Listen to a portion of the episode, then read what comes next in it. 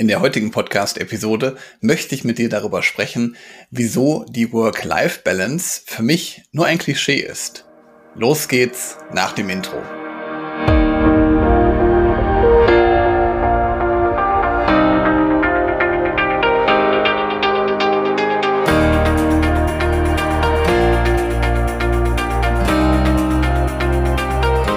Herzlich willkommen zu einer neuen Podcast-Episode in meinem Podcast Führungskraft, dein Podcast für mehr Erfolg mit sozialem Verständnis und moderner Führung.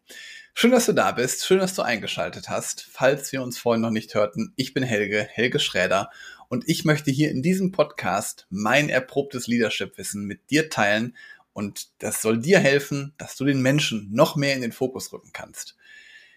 Ja, mein Ziel ist es natürlich hier mit dem Podcast, aber auch grundsätzlich beruflich erfolgreich zu sein und auch gleichzeitig noch ausreichend Zeit für meine Familie zu haben.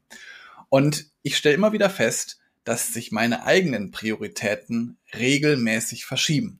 Da gibt es zum Beispiel Phasen, die beruflich für mich total herausfordernd sind. Wenn ich mal beispielsweise meine Worksheets überarbeite oder wenn ich mal irgendwelche zusätzlichen Projekte habe, die ich beruflich nach vorne bringen möchte. Und da arbeite ich natürlich dann ein bisschen mehr als normalerweise üblich, weil diese Dinge brauchen dann einfach meine volle Konzentration. Und genauso gibt es auch Zeiten, in denen meine Familie mehr Aufmerksamkeit benötigt. So zum Beispiel ein Montag ist bei mir so, da versuche ich halt immer recht zeitig frei zu machen, weil ich da entweder auf unseren Sohn und unsere jüngste Tochter aufpasse oder ich begleite unsere mittlere Tochter zum Schwimmkurs. Und sowas ist mir einfach total wichtig, auch mir regelmäßig Zeit für die Familie zu nehmen. Und es kann dann durchaus vorkommen, dass ich auch nochmal danach nochmal mich an den Rechner sitze. Aber ich merke immer wieder, dass es nach anstrengenden Phasen einfach auch für mich immer ein Ausgleich sein muss, also auch eine Erholung. Und wichtig ist, dass ich immer dafür mich einen passenden Ausgleich finde. Und der kommt immer ganz drauf an, der muss also auch individuell für mich passend sein. Das heißt also, mal hilft es mir, mich einfach zu bewegen, aber mal hilft es mir auch einfach, äh, auf der Couch mit meiner Frau zu sitzen und einfach mal die Zeit zu genießen. Und letztendlich ist es immer, vielleicht hast du davon auch schon mal gehört, die Work-Life-Balance, die da so ein Idealbild sein soll. Also, dass man eine ausgeglichene Balance zwischen Arbeiten und Leben hat.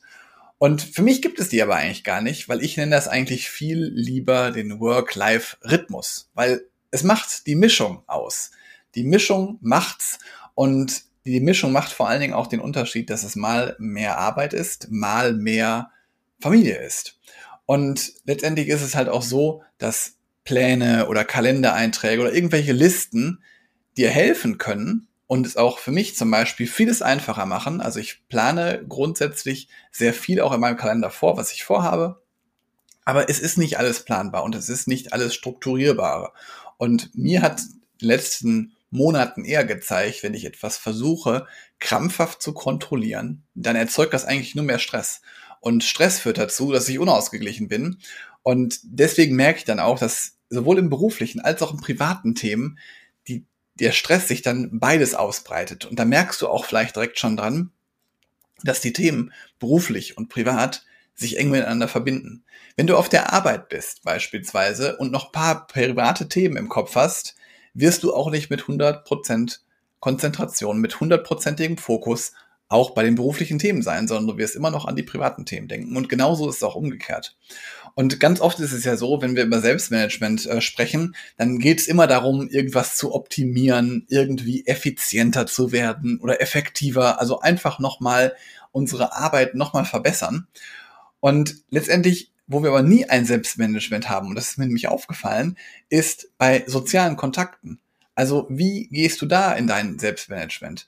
Weil wenn wir manchmal nicht wissen, was wir ändern und wenn wir vor allen Dingen auch nicht wissen, warum wir etwas ändern wollen, dann hilft dir das letztendlich auch nicht, um in deinem privaten Umfeld zufriedener zu werden. Und da nützen vor allen Dingen auch die besten Methoden nicht, sondern du musst dann wirklich auf dich hören, was du gerade brauchst und musst das dann letztendlich angehen. Und deswegen finde ich zum Beispiel auch für mich ist Arbeit und Leben einfach kein Gegensatz.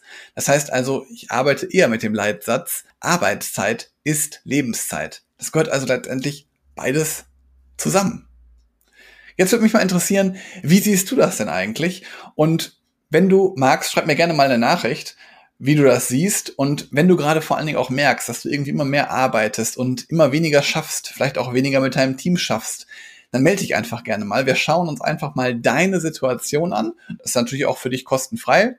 Und ich schaue dann einfach mal, ob und wie ich dir helfen kann. Also melde dich gerne einfach mal in meinen Show Notes. Findest du auch direkt die Kontaktdaten. Schreib mir einfach eine Nachricht und ich freue mich von dir zu hören. Jetzt wünsche ich dir einen schönen Tag. Lass es dir gut gehen und genieß die Zeit, die du hast. Ciao!